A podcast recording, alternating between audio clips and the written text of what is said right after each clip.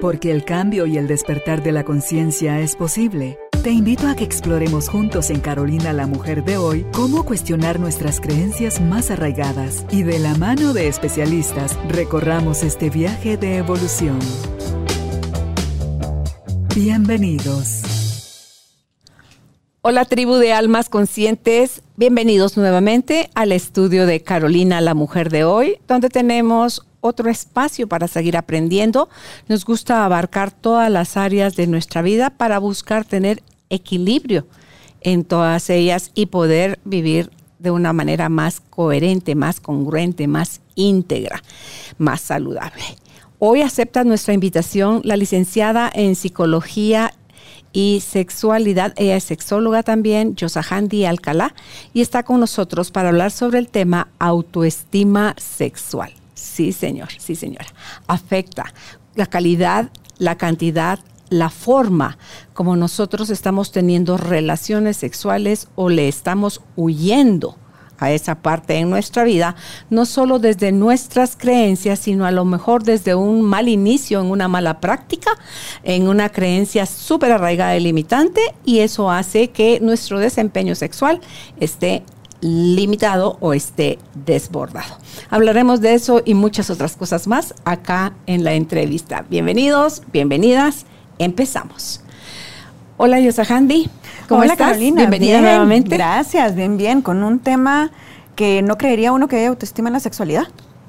Y sí, es, parte del cuerpo, es parte de la vida, es parte del quehacer humano. Puedes conscientemente elegir no, o sea, tu, ¿cómo se le llama cuando no estás activo sexual? Tu celibato. Sí. sí. Eh, o escoger muy bien en qué momento lo vas a tener y la cantidad de veces que quieres tenerlo pero yo creo que hay dos zonas desde donde lo podemos hacer. Una es desde el amor propio, la claridad y la salud, la mente en equilibrio, y la otra es desde el miedo, desde eh, ese mejor entrego mi cuerpo con la idea de que no me deje o que se quede conmigo o que van a decir de mí, entonces mejor me limito, me cohibo. Entonces todas esas cosas que giran en torno a nuestra actividad sexual tiene que ver, creo yo, desde la autoestima en general. ¿Cómo esta afecta a Yosahandi? La autoestima per se a la parte sexual. Afecta y van de la mano. Cuando dice esa parte, sí puedo decidir, pero lo hago desde la forma consciente. Pero en la forma consciente, muy pocos están en la decisión de ejercer o no ejercer mi sexualidad, sino que es como lo que toca, lo que está, la presión de grupo, la culpa, como que hay muchas circunstancias que entran que no están. Ahora, si nos vamos a la autoestima per se, a la autoestima que está, nadie nos, nos dice cómo construirla, cómo aplicarnos, cómo cuidarla en sí. Generalmente les dicen a los, desde niños, adolescentes, es cuida tu autoestima, quérete un poquito, pero no hay una guía de estas. Y si nos vamos, libros específicos hay muy pocos, dependiendo de las edades. Yo en, el trabajo que he hecho y cursos que me ha tocado recibir de autoestima, que en varios libros que uno tiene que dar, me gusta una pirámide que se termina siendo de la autoestima, una escalera, donde, por ejemplo, en la parte de hasta abajo dice autoconocimiento, que es qué tanto me conozco. Y aquí podemos ir a los dos lados. En la parte sexual, ¿qué tanto me conozco desde el ámbito sexual? Y conocerme, vamos a mis genitales, qué me gusta, qué no me gusta, eh, mi erotismo, mi sensualidad, mis tiempos, que todo, que me gusta de la otra persona y no solo de mí. En la autoestima como tal es quién soy, mis pros, mis contras, mis cualidades, mis defectos, que lo mismo van de los dos lados, si nos damos cuenta, en cuanto al autoconocimiento. El segundo escalón es el autoconcepto. ¿Qué concepto tengo de mí mm. como persona? Con, les digo yo, qué etiqueta o con bandera de qué estoy. En la autoestima como tal, hay una forma en la que la gran mayoría de gente nos pone una etiqueta, los familiares, en el trabajo, pero no va con uno mismo. Porque dicen, por ejemplo, es que en el trabajo dicen que soy el payaso, pero yo soy súper tímido. O en mi casa dicen que soy desordenada, pero en el trabajo sí soy. Entonces, uno mismo tener esta etiqueta, este autoconcepto. Pero en la sexualidad, ¿qué concepto tengo de mí? Podemos tener un concepto de, ay, yo me las traigo a todas aquí y me las llevo, pero a la mera hora de la acción no, por ejemplo, porque no conozco. Y en las mujeres podemos tener un autoconcepto muy grande en donde va a ser las mujeres no tienen que tener deseo sexual o las mujeres no tienen que mostrar o las mujeres solo tienen que tener un orgasmo, que ya es un concepto distinto. O tienen que Ah, o tienen tener que. un orgasmo. tienen que o tienen que estar siempre dispuestas. Pero entonces te digo, con estas dos primeras bases de autoestima, en general, que me gusta la escalera, todo lo que podemos ver en el tema sexual, que nos falta mucha base solamente para llegar a las demás. Que por ejemplo el, ter- el tercero ya nos vamos con un em, autovaloración. ¿Cómo me valoro yo como persona? Me valoro arriba de los demás, abajo de los demás o igual que los demás. Y esta valoración en autoestima es, no, yo sí me creo menos, menos inteligente que los demás o menos capaces que los otros. Eh, o de repente no, yo sí soy mejor en esta área, ¿no? Que no tiene que ver con arrogancia, sino que tiene que ver con cómo yo me estoy sintiendo en sí y conozco mis puntos altos y mis puntos bajos. En el tema sexual puede ser, aquí sí entra mucha comparación que se hacen. Cuando sabemos que les digo que es malísimo conocer toda la historia sexual de mi pareja, porque en un momento te comparas, ah, es que ha estado con más chavas, o la otra sí era mejor, o el otro chavo decía que lo tenía más grande y entonces yo no voy a poder. Y entonces esta evaluación y valoración que te haces es menor y entonces es la chava era más bonita. El chavo se notaba que era mucho más eh, con experiencia. Todo eso te va limitando al poder desarrollarte, porque te evalúas frente a los otros y no en lo que tú estás teniendo o lo miras. Claro, o sea, me comparo, me siento superior, me siento inferior, pero es desde lo que te estás diciendo, porque en realidad no estuviste metido en la cama y es solo tu mente la que está maquinando con esa persona con la que te relacionas ahora y su y sus parejas anteriores con las que ha tenido relaciones creo que tiene que ver con tu autoestima en general, ¿verdad? O sea, eso lo vas a llevar porque no eres de autoestima fuerte en la autoestima general y débil en la cama puede darse. Ah, no creo. ¿Verdad? No creo. Yo- Van de la mano. La verdad es que van de la mano, porque es como te, cómo te relacionas. Cuando alguien se siente superior, o sea, o sea, que andan alardeando, porque alguien alardea de su capacidad sexual, suele darse entre hombres. Suele darse más entre hombres que entre mujeres. Aunque las mismas mujeres ya están platicando más entre ellas de algunos temas sexuales, pero no en comparación, sino que como más en el yo me la paso bien o yo no me la paso tan bien. Pero no se mira una competencia. El hombre, ¿por qué alardea? Porque es competitivo. El hombre se les enseña desde niños que, que como su ego, su máximo tiene que competir. Tiene que ser más fuerte que el otro, tiene que ser más rápido que el otro. Pero vamos en cuanto a fuerza. Entonces, tener más mujeres o haber tenido más mujeres o aguantar más en la cama o que les mida más el pene, para ellos son súper machos y se van a sentir de lo mejor. Ahí viene la parte del hombre donde lo va a tener, que en la mera verdad lo comparan frente a los hombres. Pero mira que me produce así como que, como para qué. Si, si están teniendo relaciones heterosexuales, a quien se lo están diciendo, alardeando a los amigos, comparando, queriendo lucir como un, con superpoderes, cuando en realidad cuando van a ir a desempeñarse es a la cama con una mujer a la que a lo mejor no conocen y cuando digo no conocen es no es porque sea una desconocida, sino porque son novios de ella y no la conocen. ¿No?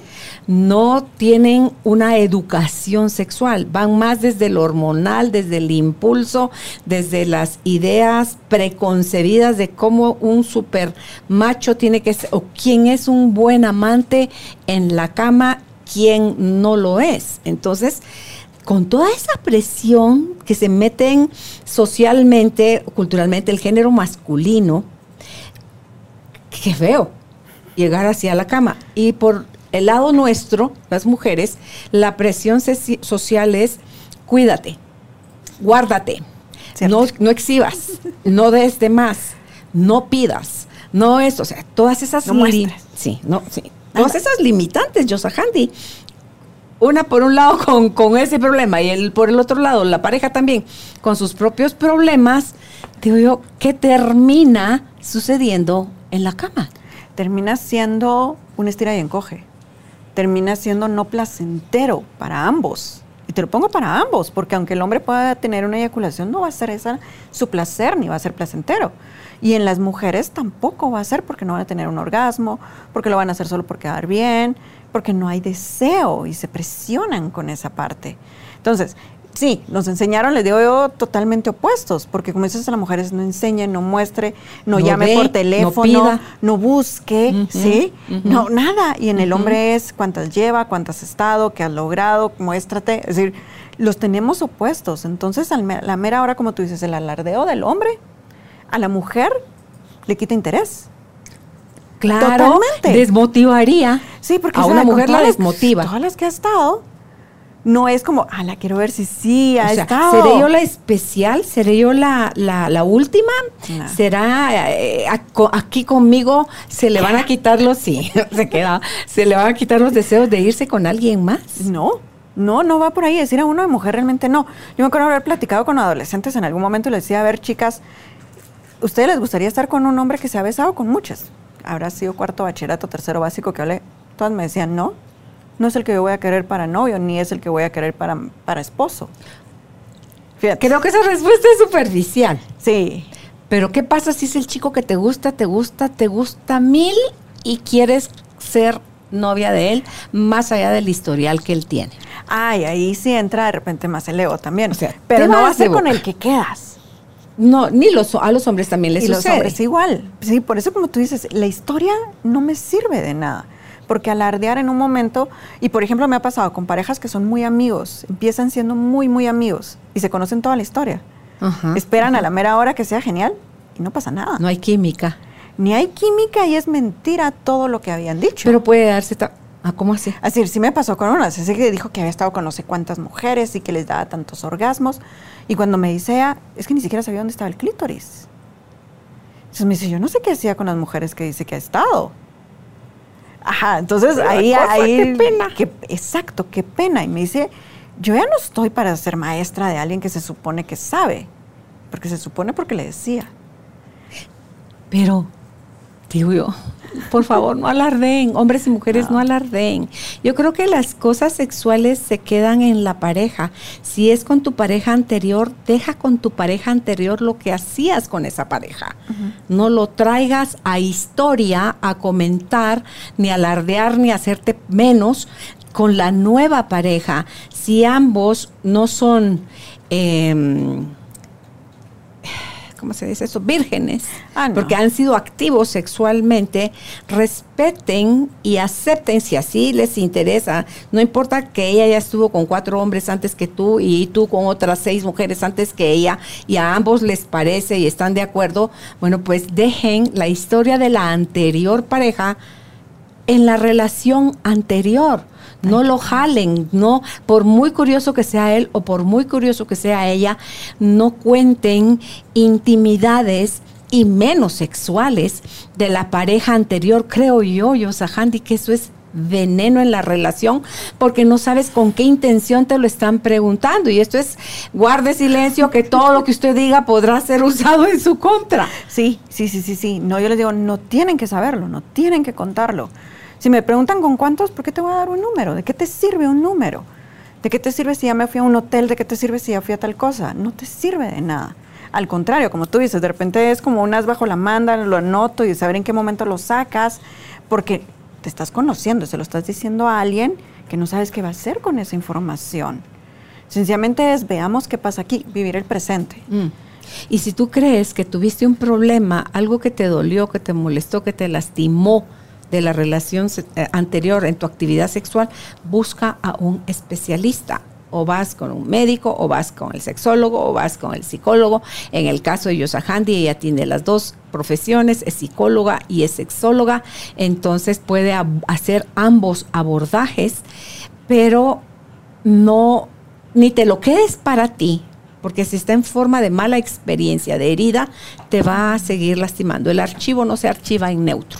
El archivo se, se, archiva en, y ante todo dependiendo cuán profundo te lastimó, cuánta emoción le pusiste a ese evento y, y, cómo lo guardaste dentro de ti. Quieres que sea secreto. Los secretos van a buscar salir de ti.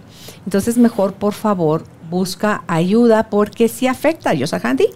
Esto que no estamos solucionando aquí, ¿lo vamos a arrastrar a la otra relación? ¿Sí nos va a Sí, afectar? Sí, te va a afectar. Y si no, si no hay una segunda relación, en un futuro te vuelve a salir.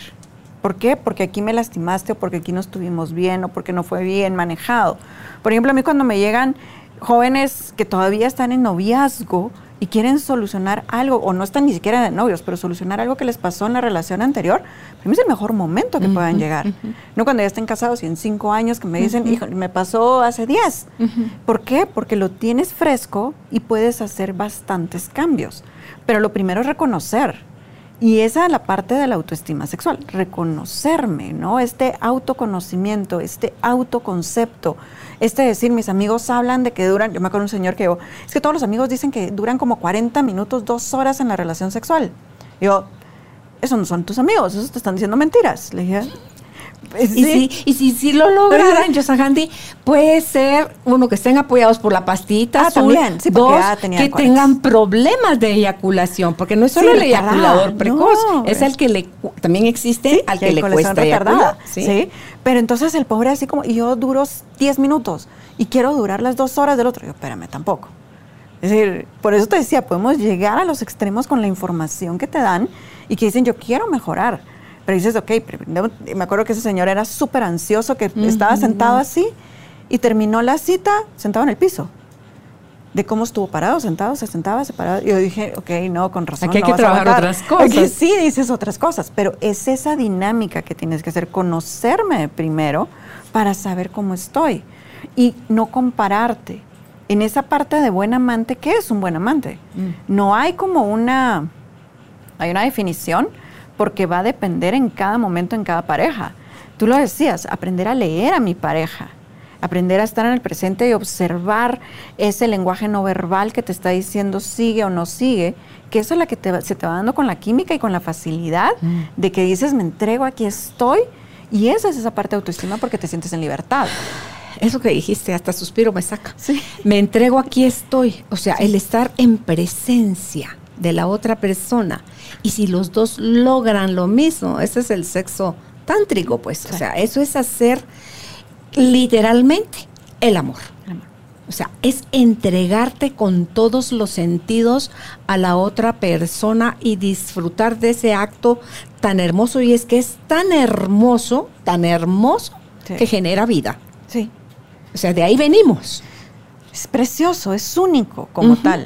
¿sí? Y cuando tú dices, cuando dos se complementan, cuando dos están en el presente disfrutándose mutuamente, porque tienes la mirada, porque tienes la caricia donde sabes dónde voltear a ver, donde te puedes reír en ese momento, donde también puedes decir, espérame, dame chancecito de respirar y después seguimos, pero que no molesten las cosas. Pero esa es la libertad que tienes cuando te conoces y estás bien contigo y en la dinámica de la relación estás bien también. Y en esa dinámica la comunicación es vital. Uh. Si no te sabes comunicar en el tema sexual, no es pareja. No es pareja porque no hablas algo tan privado, íntimo y que puede dar muchos problemas. Por- e, y se mantiene así escondido y mejor no hablamos de esto y mejor no hablamos y mejor no le digo y lo dejo pasar y creo que todo está bien. Que se va a resolver solo.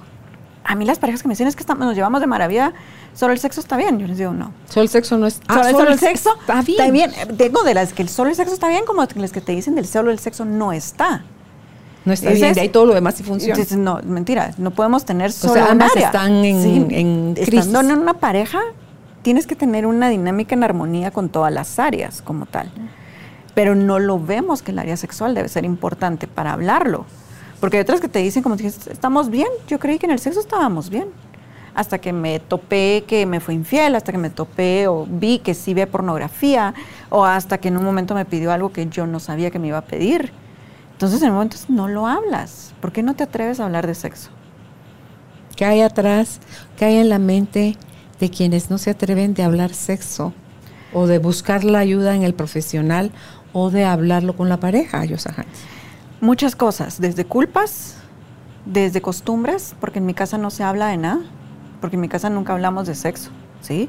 Que puede ser como, pues nunca me enseñaron, pues yo tampoco, ¿sí? Pero tenemos muchas creencias limitantes, que puede ser la religión, que puede ser en un momento lo que han dicho mis amigas también, que no me permiten, o la baja autoestima también. Porque yo no me siento capaz, yo no me siento bien como tal, mi cuerpo no me gusta. Entonces lo escondo. Me han dicho que los genitales son sucios. Y que, por ejemplo, ese es el otro escalón, la autoaceptación. Aceptarme.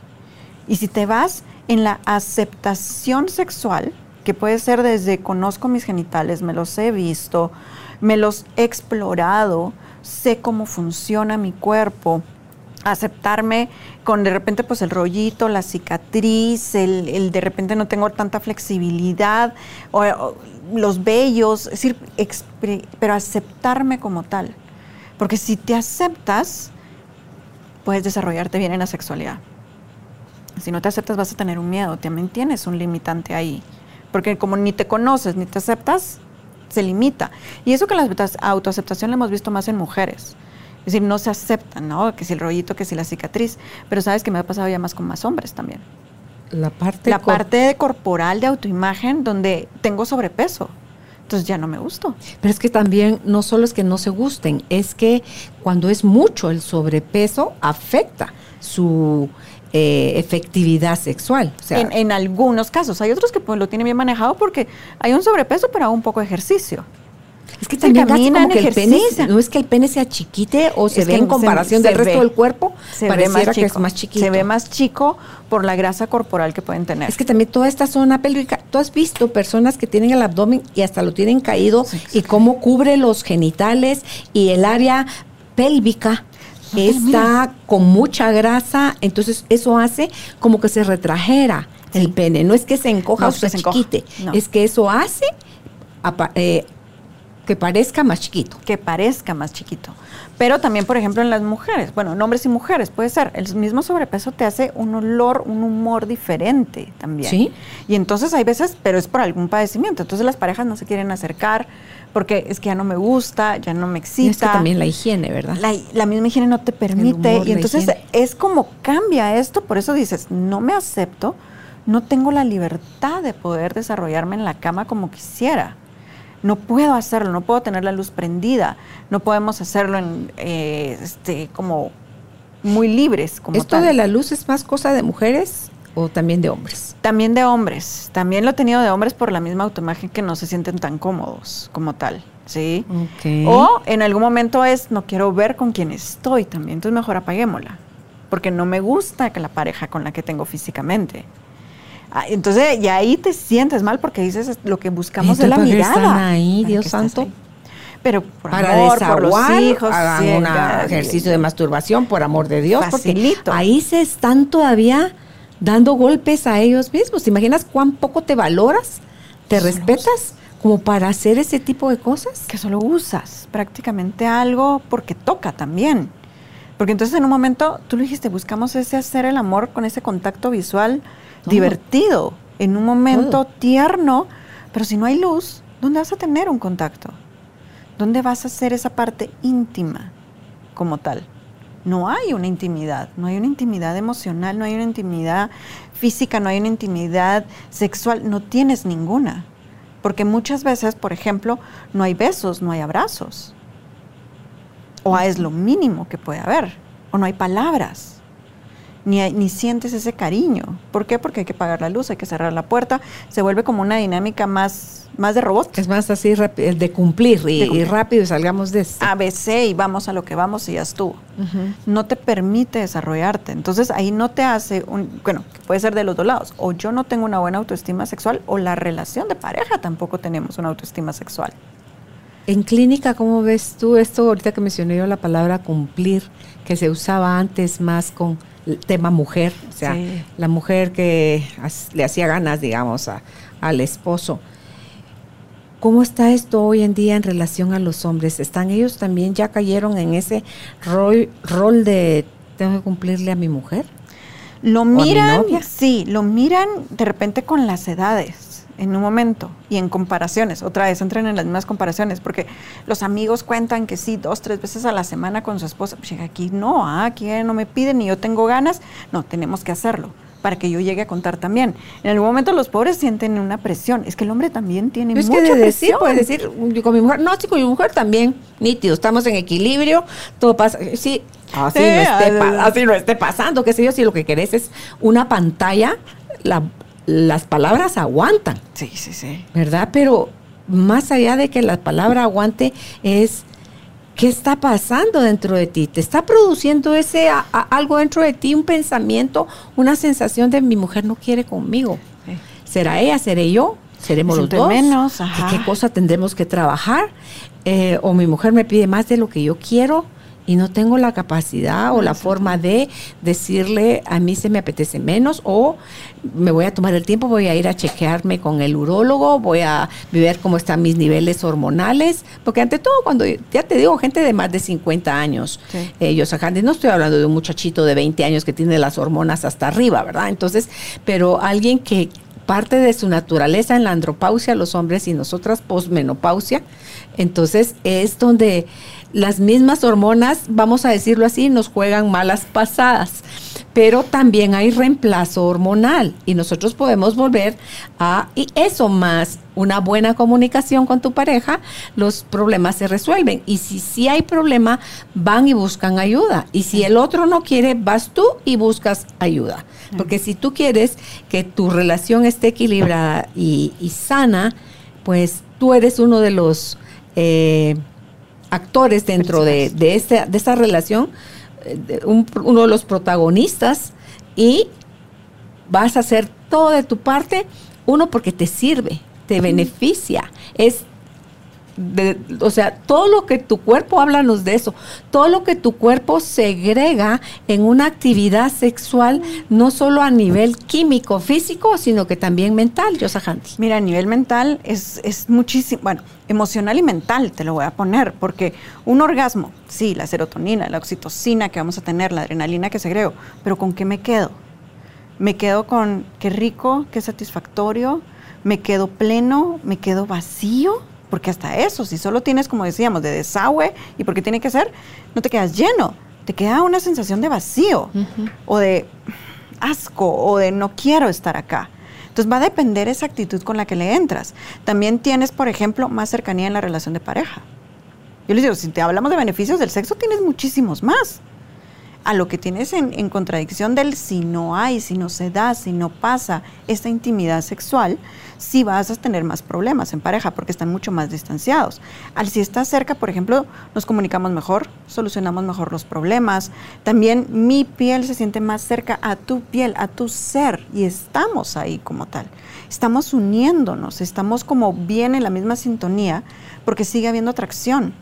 Me sigo sintiendo yo bien, entonces mi pareja me ve bien, porque es esa parte donde me encanta disfrutar contigo para que tú también disfrutes conmigo.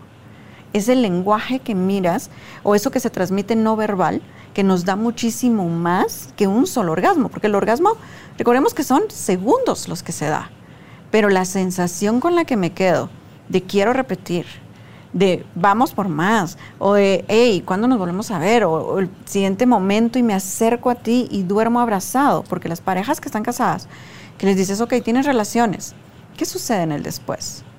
¿Se abrazan, se besan, se paran y se bañan? ¿Cada uno se da la vuelta y a dormir? ¿Dónde está ese acto de intimidad emocional que te queda después? Porque nos sentimos muy vulnerables después del orgasmo. Después del orgasmo es cuando hay más vulnerabilidad y que donde podría haber más cercanía, tanto emocional y física, que nos hace sentirnos plenos.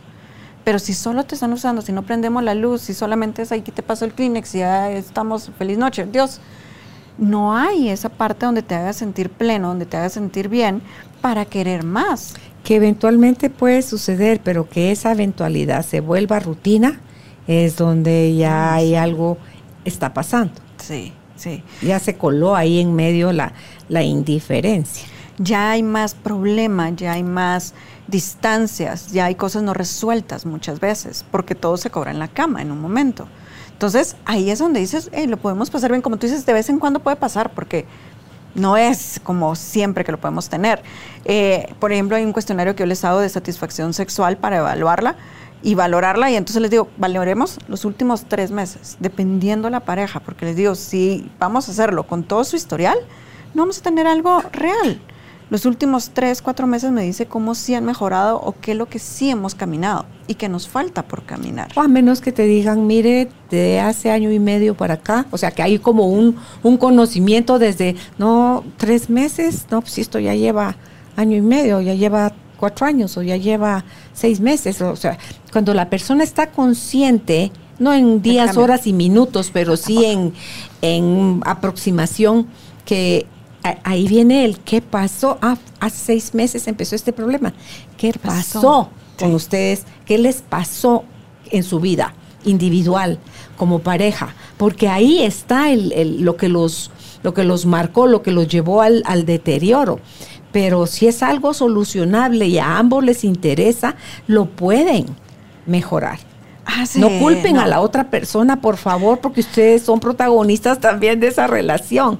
Y si ustedes creen que ustedes son los pobrecitos, susanitos, eh, víctimas, les va a pasar en una siguiente relación si ustedes no se hacen cargo de su parte.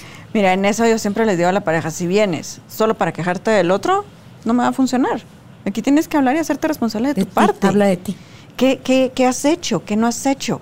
Y de repente empiezan, va, sí, y, al termina para y los vuelvo a jalar. Es decir, ahí es donde dices, no te has hecho responsable. Es que es más fácil hablar del otro. Pues, lo que estoy viendo. es que soy víctima. Entonces el otro es el culpable. Y si yo soy víctima y siento que el otro es el culpable, por amor de Dios, haga que el otro cambie. A mí déjeme en paz.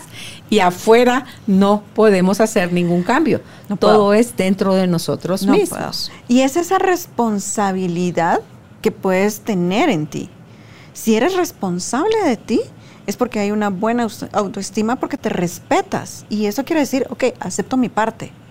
Acepto que esto tengo que cambiar. Por ejemplo, después de la autoaceptación viene el autorrespeto, precisamente. Y el autorrespeto va con esto, respetar con poner límites. Hasta eso tiene que ver en la autoestima sexual. Mis no negociables.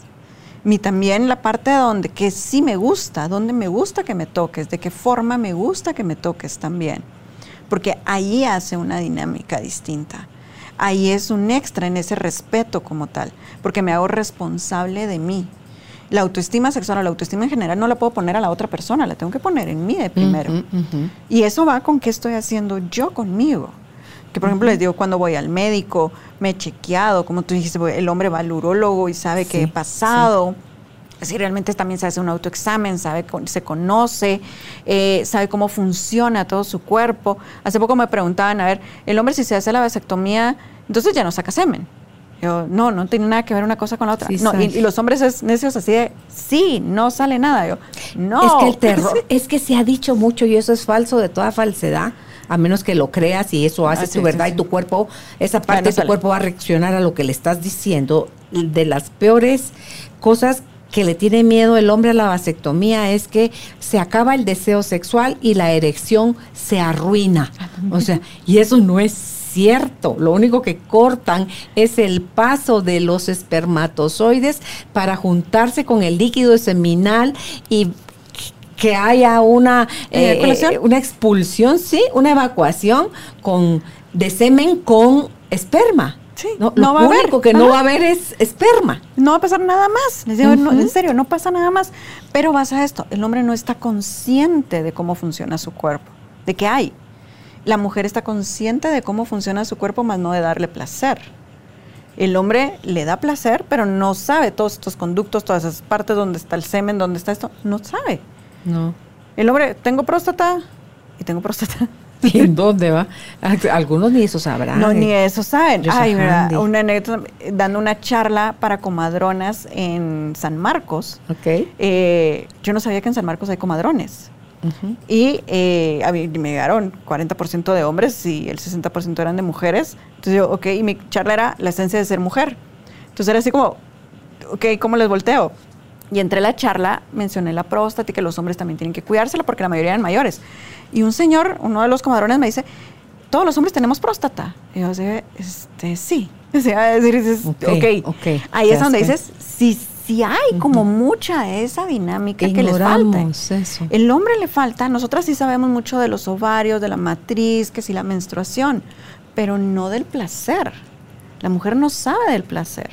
Para empezar, ni conoce sus genitales, como así labios ¿no? mayores, como así labios menores, como así clítoris. Y ahí te viene una pregunta. El otro día vi una imagen y dije, a Dios, ajá, ni se lo voy a preguntar, porque se lo puedo preguntar a un médico. Pero ya que estamos ahorita eh, subidas en el tema, porque me quedé así, what, de veras, así, uh, para mí era así como que, porque yo sabía que tenemos el clítoris, que es este volcancito que eh, es cierto que es como un pene que se quedó chiquito, y es el súper erógeno, o sea, estimulan o se estimula uno a sí misma el clítoris y es de lo más, incluso puedes tener un orgasmo con eso. Entonces, estaba, estaba, era un dibujo. Estaba el clítoris, estaba que se inflama cuando hay una excitación. Excitación. Estaba la uretra, Sí. que es el agujerito por donde hacemos pipí. Sí. Había otro siguiente agujerito, algo así como el de la uretra, que decía que por ahí eyaculamos las mujeres. Sí. Y estaba el orificio de la vagina y estaba el orificio del ano. Entonces, todo eso contenía la, la imagen. Entonces, ¿cuál de los orificios me, me hizo a mí? What? Es el de ese siguiente orificio de después del de la uretra o ahí cercano al de la uretra, Que son que dos es. Ajá. que es por ahí por donde eyacula la mujer. Mira, ¿Es- es cierto eso? Fíjate, hay, hay un misterio, bueno, no un misterio, pero sí, la sexualidad femenina siempre ha sido un misterio. Evaluarla, revisarla, saber bien qué tiene como tal, porque pocas mujeres se han dejado como para la investigación de sus genitales. Sí, porque yo no dudo de la eyaculación femenina. No, no, no. Ajá. Doy fe de ¿Dónde? ella. La ¿Dónde? pregunta es, ¿por, por dónde salía? Exacto. O sea, no sale por la vagina, No, fíjate que la- no yo- sale no. por la uretra, Por la uretra sí no sale. Por la uretra no puede salir porque ahí sí solo el único conducto es de de la los riñones, vejiga, y que sale uretra, orina. pipí. Sí. Ahí sí no hay otra. Se hablaban de las glándulas de Bartolino, que son los que están en la entrada de la vagina, que son unas glándulas que sí se tapan, que no son como para la lubricación también, se pueden inflamar y pueden ser muy dolorosas en mujeres en un momento, porque sí se inflaman como, como las glándulas que podemos tener de, de las amígdalas y tienen que destaparlas, porque son las que nos dan la lubricación en las mujeres. Entonces creía que ahí era donde también estaba la eyaculación. Alto. Sí. Vamos a ir yo con 20 preguntas. Ok. La sí, pues sí, porque es para mí y para todas. La, la, la lubricación de la mujer viene de esas glándulas de Bartolino que están fuera del orificio de la vagina. A la orilla. Y de- bueno, y de ahí como que escurre para adentro o desde la, la penetración lo va arrastrando el pene hacia adentro o se lubrica de alguna forma también desde dentro la vagina, amén de que el hombre también está sacando líquido Líquido pres- preseminal, ¿verdad? El, el líquido seminal donde todavía no, no ha salido el torrente de esperma y también él está ayudando en su excitación que está liberando este líquido a lubricarla a ella. La vagina. A ver, Sí, la vagina sí se, por dentro hay más glándulas que son las que ayudan a la lubricación de la vagina, es decir, del conducto de la vagina que es por dentro. sí, sí, la ahí glándula, ahí, están. Hay internas y tenemos las de Bartolino que están en la orilla que nos ayudan a la lubricación por fuera, para cuando la estimulación se da al clítoris, por ejemplo, o en los labios mayores y menores, que es lo que pueden ayudar a que la lubricación esté también por fuera y no duela en la entrada, o no La sea penetración. No sea molesto como incómodo. Ajá. Pero sí están, sí se ha visto las últimas, que también vi imágenes de estos dos como orificios chiquititos microscópicos, que es donde dicen que sale la eyaculación femenina. Y sí lo han visto más que pueden ser esos, porque dicen, adentro de la vagina no hay nada, sino hay una próstata que nos diga que sale ahí algo. En la uretra tampoco está, el clítoris no tiene orificio. Entonces sí han visto estos dos. Y te digo por qué es misterio. Porque para poder ver todos estos espacios y puntos y qué sucede, la- habría que investigar a la mujer cuando está excitada. Claro, Poner hacer cámara. alto, eh, sí. ¿Y cuándo Y lo ver van a cómo está hacer? el cuerpo. Y ver cómo está el cuerpo. Y muy pocas mujeres se permiten, o los mismos estudios no nos dejan que lo hagan, a cuando el hombre puede ser mucho más práctico en su momento. Yo me acuerdo hace muchos años ver una en Costa Rica de el punto G, de cómo es que el punto G sí existe como tal. Y Es que hay, hay médicos que niegan, pues son Sí, sí. Que niegan, pues, digo yo, por Dios, tienen que ser mujeres, que niegan que eso existe. Y eso no es algo como mi nariz, que está todo el tiempo un bultito y que yo lo puedo sentir. Exacto. El punto G es algo que se inflama, que se llena de sangre, así como se llena de sangre el clítoris y se pone erecto. también es por dentro, en el caso de la mujer, y no está como que a 20 centímetros de profundidad, está no muy profundo. ¿Cuántos centímetros será esto? Cinco. Es entre tres y cinco centímetros que está. Es muy eh, y es que como dices, tocarlo se siente esa parte más rugosa. Pero entonces dices, los hombres que dicen que no existe es ¿por qué? Porque cuando hacen una necropsia a la mujer no está, no, no son no, no aparecen. No son mollejas, dijo el pollo. Imagínate. No aparecen. Sí, sí, Y en esta imagen que me tocó a ver si en Costa Rica me fueron en el Congreso, era una camarita que sí incorporaban en la mujer, la estaban excitando por fuera y se miraba la parte ¿Cómo se iba llenando? Qué y Lo, eh, impresionante. Y todo lubricado por dentro, pero lo más impresionante porque estaban hablando de disfunciones, como en un momento era una esponja, se secó. Y algo pasó afuera, el estímulo externo. No, el estímulo externo tenía el mismo su mente, algo pasó por su mente. Y puede ser, me están viendo, estoy expuesta. Pero también puede ser un estímulo externo, que te estaban acariciando cierta zona y de repente cambiaste de pose, te dijeron algo, te, dieron una, nalgada o lo que sea que no te gustó, te dolió y eso se retrae. Y era, pero mira, es que era una esponja, chupó todo y se quedó seca la vagina. Y entonces decía, ¿qué le pasó a la mujer? Como puede ser el estímulo, como puede ser un pensamiento. Ahí vas al hecho de conocerte qué me gusta, dónde me gusta, por qué me gusta, dónde me excita, qué me permito como tal. Pero también vas a esto, ok, tengo la eyaculación femenina, ¿dónde está como tal? ¿Qué hay? No sentirme mal si se da tampoco como tal. Porque hay mujeres que se sienten mal de, oriné toda, mojé todo y el otro se va a enojar. No, no sentir pena. Sienten pena de los gemidos sienten, sí, sienten pena de no voy a decir porque los niños o porque el novio de la par están tus suegros, tus papás, tus eh, hijos. Pero en un momento también ha sido un novio que me dijo que no le gustaba que lo hiciera, entonces se quedan calladas. O alguien que no te gusta que se exprese, entonces va limitándote. Pero para ti es decir, me siento como que usa el lenguaje sucio, libre como tal. Sí, es que te hacía yo esta pregunta porque yo dije, ah, ah caray, o sea, ahorita con lo que tú me dices de las glándulas de Bartolina, eh, son cosas que también si yo voy ahorita pongo un espejo y busco, va a ser que sin excitación difícil que yo lo logre ver. Es como el punto G. Pero si puedo ver, puedo ver un clítoris que no está excitado, puedo ver una uretra, porque solo con que extienda uno la piel un poquito se ve el orificio de la uretra, puedes ver el orificio de la vagina y puedes ver los pliegues del, del ano. ¿Verdad? O sea, sí, esas son cosas que se pueden ver fácilmente y eso viene de la curiosidad de abrir las piernas uno y verse, señoras, señoritas, eso es necesario para tener un buen autoconocimiento, que fue el primer valor que diste tú hoy. El autoconocimiento de nuestros genitales, del erotismo, qué pensamos, qué creencias tenemos de la sensualidad y el erotismo. Ah, eso es para las mujeres de vida, de cascos ligeros, de vida fácil. Por favor, no. No es, eso no es cierto, eso son solo creencias.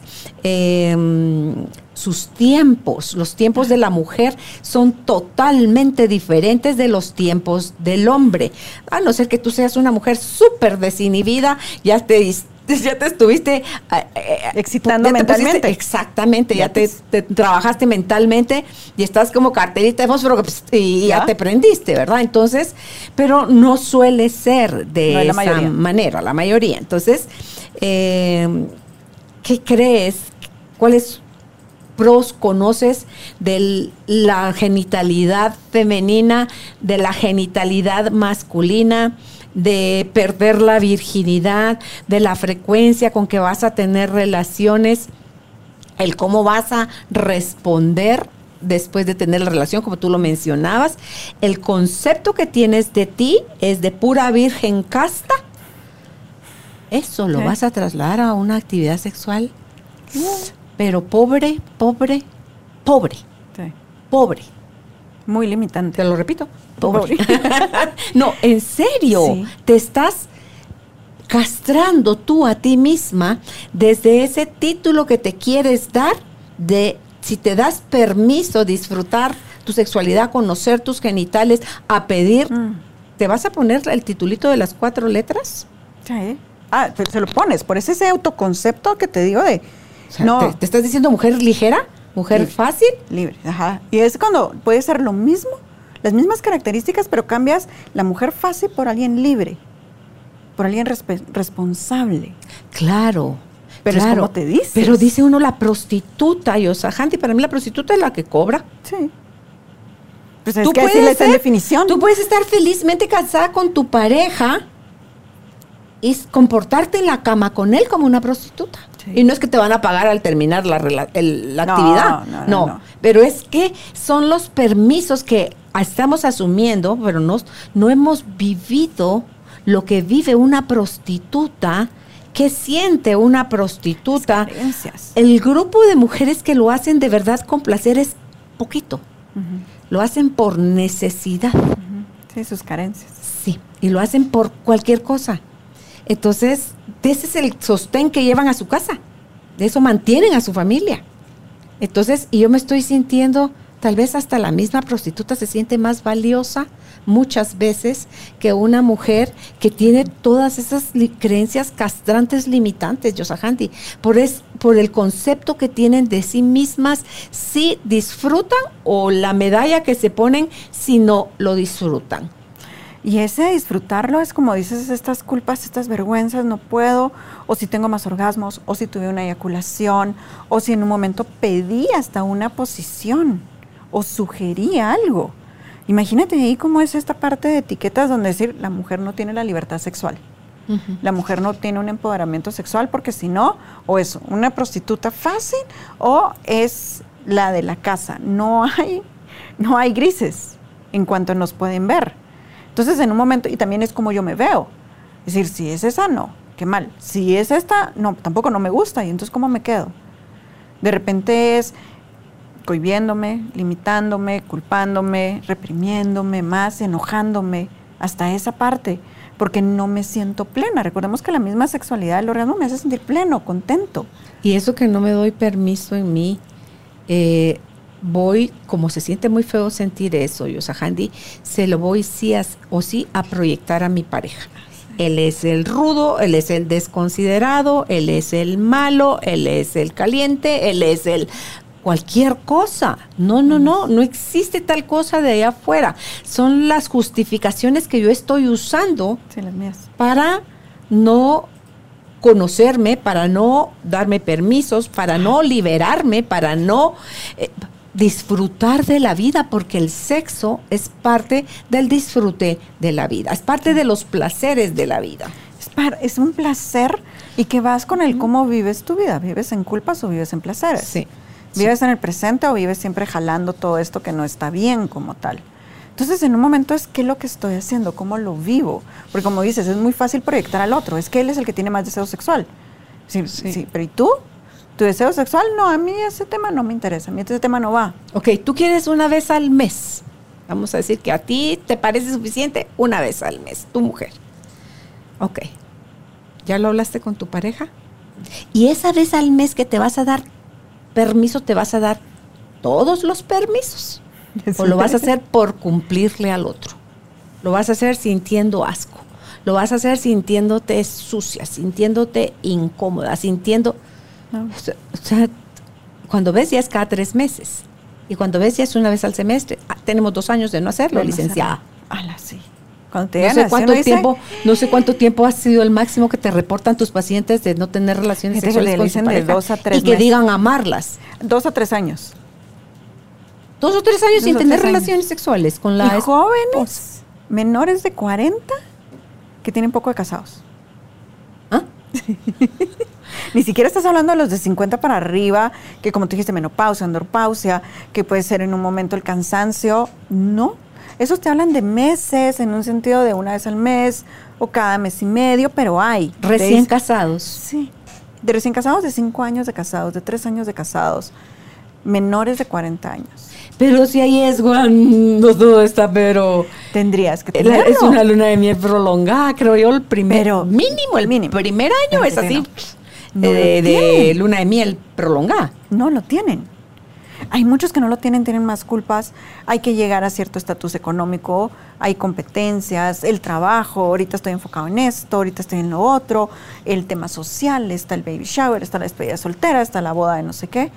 Y me olvido de mí, no me dedico. No estoy para mí como tal y tampoco estoy para mi pareja. Pero si estás así en los inicios, o sea, estás joven, Estás joven. en los inicios de tu relación matrimonial, ¿qué esperas? ¿Qué crees que va a pasar cuando tengan 5 años, 10 años, 15 años?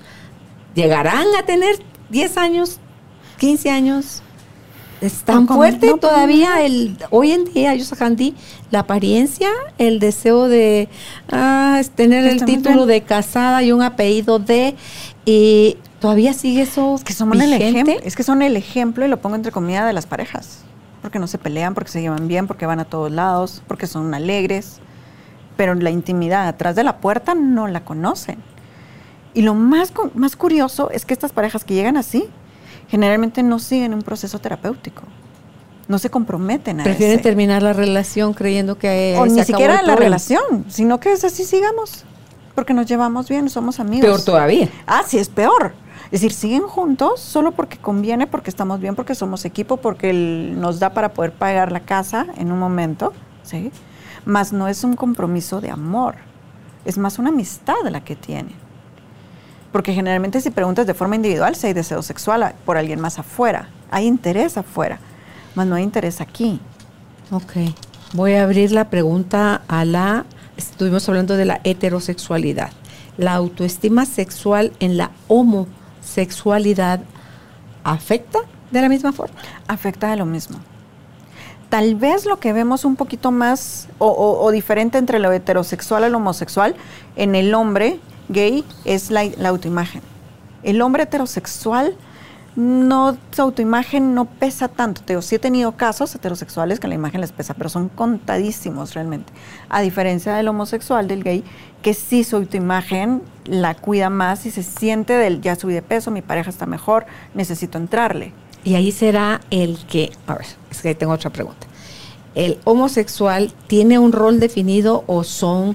eh, ¿Cómo se le dice eso? Cuando dan y cuando reciben. ¿Pasivo, Eh, activo? Eso, pasivo Ajá. activo. O, o tienen un rol definido. Ellos tienen un rol más definido, pero no se lo ponen como soy activo o pasivo ya cuando hay una pareja, sino que es, lo llevamos bien ahí nuestra satisfacción. El que esté llevando el rol de la mujer, ¿será que que, sea se le activo. marca más esto, eh, el de cuidar la imagen? Así No, como hacemos es- las ahí es- mujeres, ahí sí hay diferencia. Ahí sí es eh, parejito. En el hombre, en el hombre gay, recuérdate que sí se arregla más, se cuida más, que si vaya bien vestido, que si todo le combine, que se sienta bien, porque se compara con otros hombres.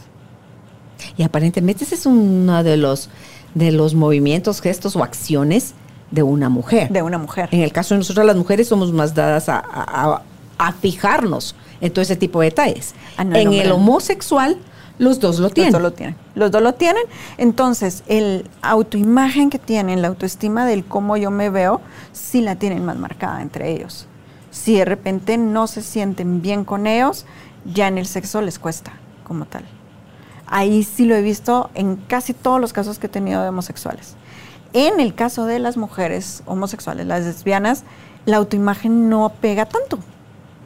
Bueno, tenemos también, sí, ¡Qué hay que- curioso! tenemos las lipsticks que se llaman, ¿Qué es o eso? que, las mujeres lipsticks son las mujeres homosexuales, las lesbianas, porque son muy femeninas, muy cuidadosas, muy coquetas. Y no porque estén jugando el rol no- de mujer. Y no porque, sino que son las lipsticks. Así como tenemos los machos hombres de, de sombrero y de bota, o los que son como más metrosexuales, en las mujeres está también esa parte. Ok, se les llama lipsticks. Lipsticks.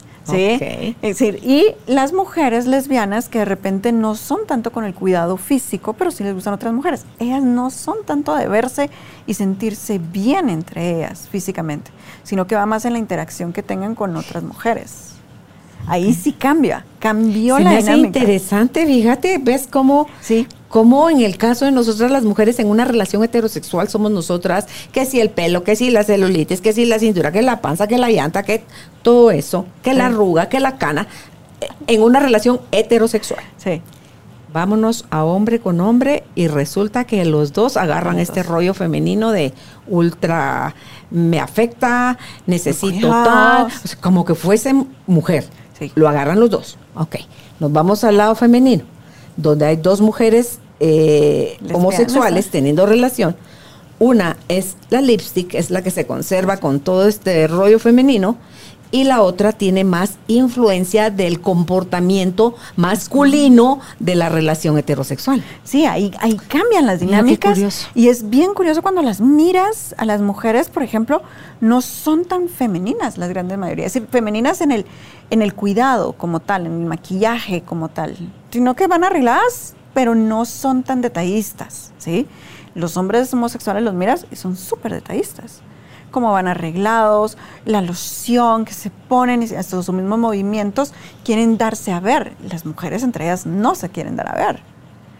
Uno puede ir a un restaurante y te das cuenta quién está, la pareja gay hombre y la pareja gay mujer. No la notas a las ellas. No las notas a ellas. Ellas son amigas que Son- están ahí sentadas. Claro. ¿Sí? No, y es que también social y culturalmente ver a dos mujeres eh, comiendo, caminando, yendo al cine, eh, lo ven como, oh, así son las mujeres, pues si lo ves, vamos, estamos en una fiesta, Chujajante, acompáñame al baño.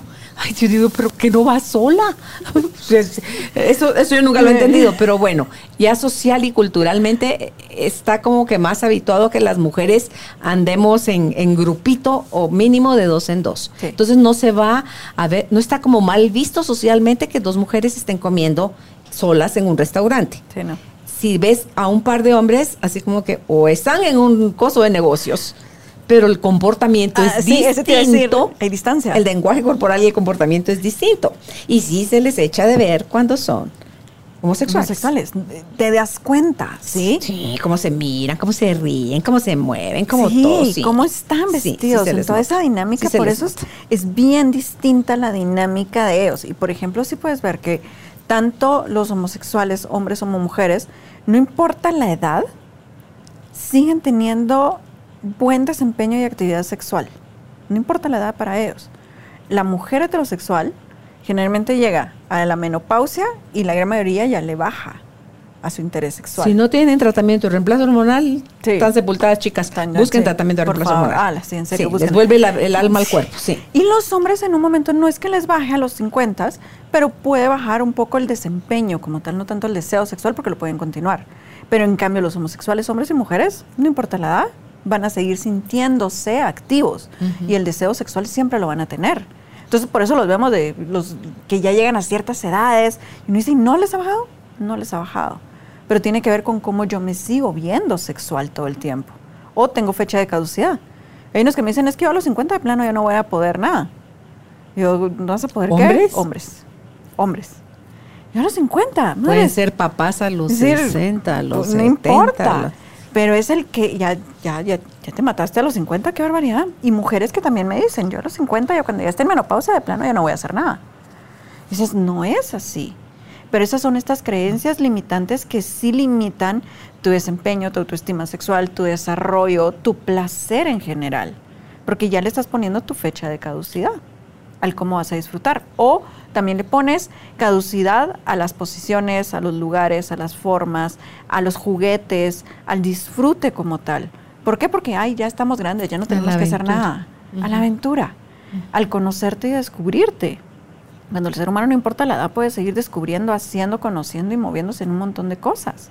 Pero va a depender de uno, que tanto se quieran seguir moviendo y haciendo varias cosas. Ok, ¿qué consejo les das hoy a hombres y mujeres para que mejoren su autoconocimiento? Espejito. O sea, la primera, las mujeres, espejito. espejito. Mujeres, espejito sería uno de los primeros puntos. Y no compararse en el sentido de la pornografía, porque no van a ser iguales. Recuérdense que la pornografía está operada y hay Photoshop. En cambio, en las mujeres aprender a verse como tal. Hay una, eh, que no sé si viste la serie Sex Education. Genial, la serie de Netflix la Education. Es de adolescentes eh, sobre la sexualidad en general, pero ahí ahorita en la tercera temporada fue así como ella, la, la chica le dice a la, a la sexóloga, porque llega con ella a terapia, le dice, es que yo me he visto y mis genitales son feos. Y entonces la sexo, ¿por qué? Porque no son iguales a las de las películas. Y le dice, es que hay, esas no son reales. hay de mil cosas de vagina y en esa serie, en esa escena sale una página donde le dice, te pido que te metas a esta página y mires todo el tipo de vagines que hay. Entonces, al siguiente día se mete en su computadora y dice, ay, ve, ay, qué bonitas. Y entonces agarra un espejo de, ay, yo sí tengo esta, está genial.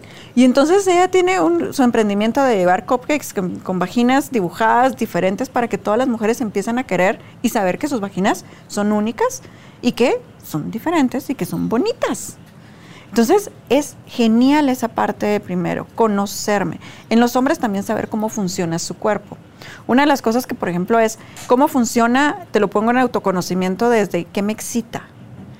¿Qué me excita? Soy más de vista, soy más de olor, soy más de sabores, soy más de tacto, soy más de palabras. ¿Qué me excita en el autoconocimiento como tal? ¿Qué me va a llevar a este punto de querer seguirle o querer entrar a una relación sexual? Tanto hombres como mujeres. ¿Por qué los pongo más en hombres a veces? Porque el hombre, recuérdate que se pone muy visual. Y a la hora de muy visual cree que solo necesito ver y ya. Y que me toquen el genital, porque aquí en mi pene es donde tengo disfrute. Sin disfrutarse todo el resto que pueden tener en el cuerpo, en la mente, quitar sentidos, empezar a descubrirse. Ese es un autoconocimiento para tener mejor autoestima sexual, conocerme. Sí, el, un buen beso excita.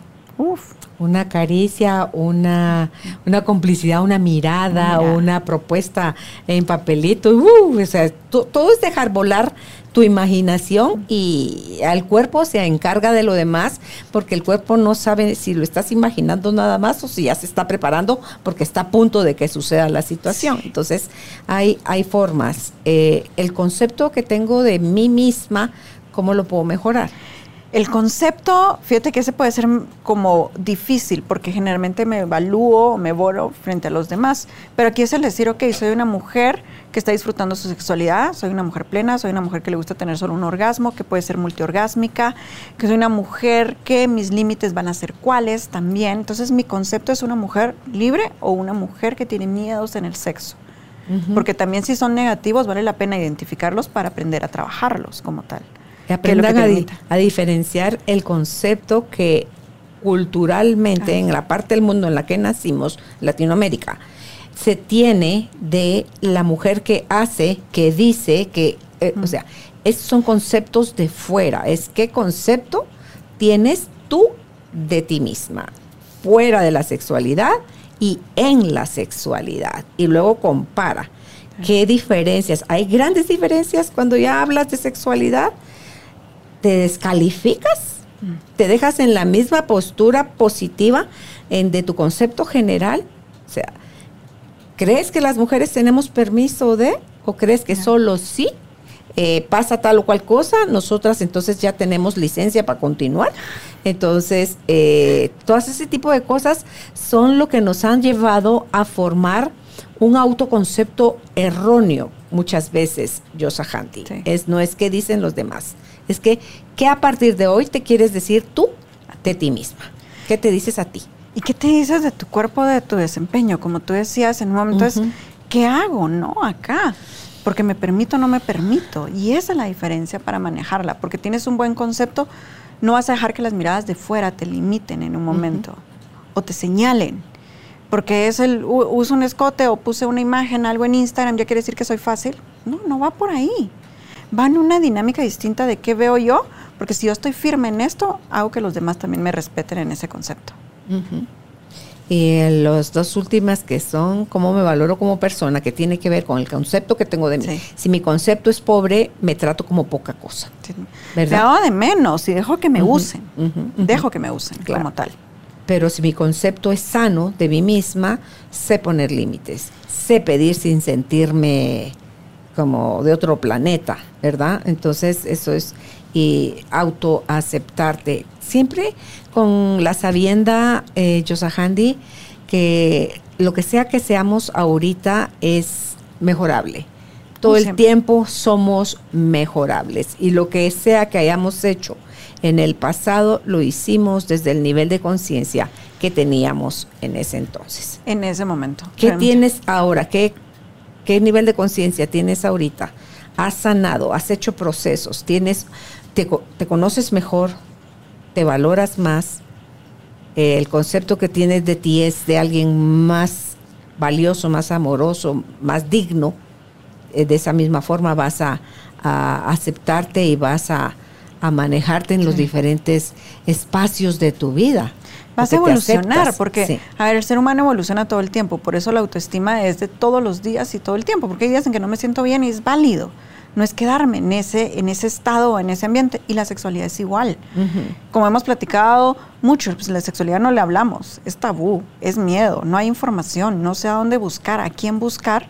Pues lo mismo me ha limitado en el pasado, pero a partir de ahorita es, ¿qué voy a hacer? ¿Qué quiero hacer? ¿Cómo quiero aprender a disfrutarme? Y también ver si tu pareja, si hay una pareja con la que puedan ir caminando igual en un momento. Y si también se vale, mi pareja no, yo sí lo voy a hacer y a veces hasta por el bien de los hijos. Tú estás escuchando este audio ahorita en Spotify, por ejemplo, y de repente ves que viene alguien, pones pausa. ¿Para qué? Para que no oigan el tema que estás escuchando o para no perderte algo importante en cuanto resuelvas eso que te vienen a preguntar, le vuelves a dar play. Si alguien te pregunta, ¿qué estás escuchando? Dirías con naturalidad y tranquilidad, estoy escuchando sobre la autoestima sexual y están diciendo esto y esto y esto y esto, mira, está buenísimo, te lo recomiendo o te daría pena decir que estás oyendo eso. Entonces, todo eso tiene que ver con, todo eso, ¿Cómo los demás te miran? Es que ahorita me acordaste cuando yo ya estaba empezando a trabajar, creo que ya estaba en radio contigo, y muchos libros que tenía de sexualidad, salir con amigas, y mientras las esperaba sacar mis libros de tu sexo es tuyo. A mí no, los libros que no se no, Pero mis amigas sí, llegaban porque yo los ponía así encima y era así como el mesero vas a dar cuentas, guarda el libro. Ay, mi gorda, soy sexóloga, mucha. Yo te lo decía, es que hay de malo, léanlo ustedes. Pero ellas no podían en ese tema, ¿sí? O en un momento es, hasta después de que escuchaban algún programa en radio, me decía, ay, te escuché, pero nunca me lo podían decir en un ambiente social, en una reunión, porque les da pena en un momento hablarlo y preguntar, ¿sí? Y no está de más preguntar. Yo por eso les digo, si pregunten, de veras, escriban, atrévanse a hacerlo porque quieren ser mejores personas. Eso es lo que va a hacer la diferencia. Pues totalmente, chicas, todo lo que hoy platicamos aquí para ustedes, con ustedes, por ustedes y por nosotras mismas está aquí para que lo puedan escuchar las veces que lo deseen escuchar, para que vayan y busquen todavía más información para ver si esto sirvió para tomar la decisión y buscar ayuda, buscar ayuda médica, psicológica, de con sexólogo. Yosa Handy les recuerdo es psicóloga y sexóloga y puede hacer ese acompañamiento y ella sabrá cuándo habrá que también buscar ayuda con un nutricionista, con un eh, alguien de ejercicio físico, con un eh, psiquiatra, con un neurólogo, con un, o sea, dependiendo de qué es lo que nos está limitando o afectando. Todo esto es multidisciplinario el abordaje, pero eh, hay que aprender a hacerse cargo uno de sí mismo. Más allá de qué nos enseñaron es qué queremos creer a partir de ahora, cómo vamos a respetar nuestro cuerpo, cómo vamos a disfrutar de nuestra sexualidad, con quién la vamos a disfrutar. Entonces todo eso está 100% en las manos de cada uno y cada una de nosotros.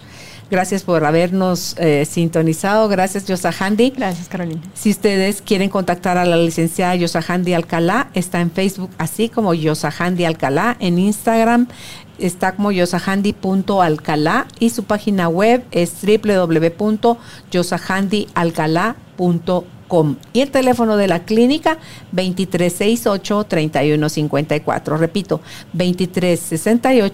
2368-3154. Y si usted nos está escuchando desde otra ciudad en nuestro bello planeta, aunque ponga por favor el área code en Guatemala es 502. Y si aún no se ha suscrito, le invitamos a se suscriba en nuestra página www.carolinalamujerdehoy.com.gt, donde tenemos una serie de eventos cada mes, donde hay meditaciones y hay material para compartir cualquiera de los invitados que usted escucha acá en nuestros podcasts puede encontrarlo en contactos en la página de Carolina la Mujer de hoy. Ahí están sus nombres, su profesión y sus números donde los pueden contactar. Será hasta un próximo encuentro. Que estén bien. Gracias por ser parte de esta tribu de almas conscientes.